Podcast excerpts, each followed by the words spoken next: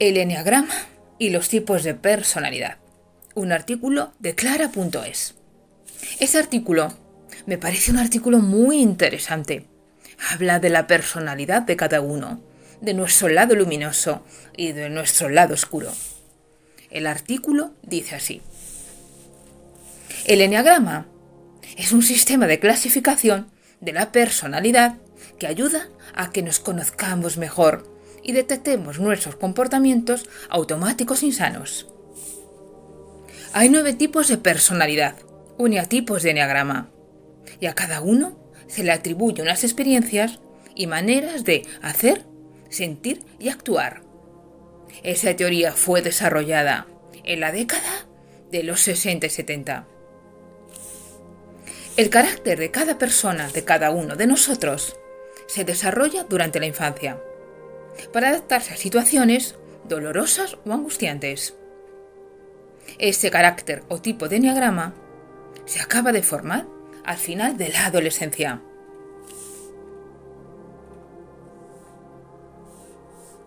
Gracias al enneagrama podemos hacer una radiografía de nuestro lado oscuro, nuestro ego, y de nuestro lado luminoso, nuestro ser, descubriendo qué camino de desarrollo personal nos conviene más para aprender a ser verdaderamente felices y estar en paz. Dice Javier Muro, el enagrama es una valiosa herramienta para conocer cuál es tu peculiar manera de neuroautizarte. Conocer tu tipo de personalidad es el primer paso para dejar de actuar como automatas. Para saber tu eneatipo se hace a través de un test de personalidad. Yo no lo voy a leer aquí porque sería demasiado largo y tedioso. Pero os voy a decir, según el artículo, los tipos de neatipos. Valga la redundancia. El 1, llamado reformador o perfeccionista. Buscan un amor perfecto. Son personas muy autocríticas, muy meticulosas y muy rígidas. Procuran ser buenas. No exteriorizan la ira que puedan llegar a sentir, pues en un fuerte sentido del bien y del mal. Su punto fuerte es la meticulosidad, su capacidad de organización. Y su punto débil, la represión de la ira. Y por tanto, su tendencia a la frustración. Pues si no sacas fuera tu ira, te vas frustrando poco a poco y provocando un malestar en ti. El eneatipo 2, llamado ayudador o altruista se aseguran el amor de los demás, ofreciendo ayuda ilimitada. Son personas generosas, amistosas y abnegadas. Buscan intimar con los demás para sentirse necesitadas. Su punto fuerte es su capacidad de aceptar, comprender y entregarse al prójimo. Y su punto débil, la soberbia y la tendencia a sentirse mejores que los demás. Eniatipo 3 el triunfador o ejecutante. Quieren ganarse a los demás a través de sus propios éxitos.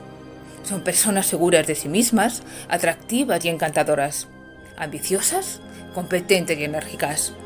Su punto fuerte, su confianza en sí misma, su fortaleza y su poder de seducción. Su punto débil, el egocentrismo y el peligro de caer en actitudes vanidosas y superficiales. Eneatipo 4 llamado individualista o romántico. Anhelan el amor, cuando no pueden tenerlo. Pero si se acerca se decepciona. Es un amor idealista, demasiado idealizado. Son personas románticas e introspectivas. Son conscientes de sí mismos, sensibles y reservados. Su punto fuerte, la sensibilidad, creatividad y capacidad de renovación. Y su punto débil, la autocompasión y la tendencia a estar pendientes de lo que les falta y no aprovechar lo que tienen a mano. tipo 5. Investigador u observador. Valoran mucho su independencia y les incomodan las emociones intensas de los demás. Son muy cerebrales, vehementes a la vez que espabiladas, perspicaces y curiosas. Su punto fuerte, su perspicacia, su capacidad de observación y su concentración. Su punto débil, su frialdad y su tendencia a no implicarse en exceso, así como a encerrarse en sí mismas. En el tipo 6, el leal o soldado. Son leales, pero en cuestiones de amor. Son desconfiados. Las personas de ese eneatipo están muy orientadas a la seguridad y pueden adoptar actitudes defensivas, nerviosas e indecisas. Su punto fuerte, su fiabilidad y su responsabilidad, su capacidad de trabajo y su compromiso. Su punto débil, la cobardía, la indecisión y la tendencia a ser desconfiadas y a preocuparse de las cosas en exceso. Eneatipo 7. El entusiasta epicurio. Son personas optimistas, buscan el placer y viven el amor como una aventura. Son espontáneas, versátiles y juguetonas, pero a la vez son desorganizadas e impulsivas. Su punto fuerte, espontaneidad y versatilidad, y su capacidad de adaptación. Su punto débil, tendencia a ser insaciables, de tratar de llenar su inclinación, a sentirse vacías, con excesos de todo tipo. Eneotipo 8. El desafiador o el jefe. Son personas intensas y no les gusta depender de otros, seguros de sí mismos, fuertes y dominantes. Expresan el amor a través de la protección y del poder.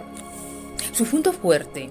Son protectoras, decididas e ingeniosas y capaces de llevar a cabo acciones heroicas. Su punto débil. Orgullosas, déspotas y con la necesidad de someterlo todo a sus necesidades e intereses particulares. Eniatipo 9. El planificador o mediador. Evitan el conflicto. Serían los diplomáticos. Por eso le resulta más fácil saber lo que no quiere que lo que sí quiere. Son personas conformistas y humildes. Tienden a minimizar cualquier situación y lo quieren que todo vaya sobre ruedas. Su punto fuerte, su humildad y su capacidad para apaciguar las aguas y arreglar los conflictos. Su punto débil, la pereza y su tendencia al conformismo más radical o no implicarse en las cosas para que no le afecten. Aquí tenemos los seniatipos con sus puntos fuertes y sus puntos débiles. Lo ideal es equilibrarlo todo. ¿Y tú qué eneatipo tienes? Si puedes hacer el test de los eneatipos sería interesante para saber cuál es vuestro lado oscuro y cuál es vuestro lado luminoso. Espero que os haya buscado mi buscado.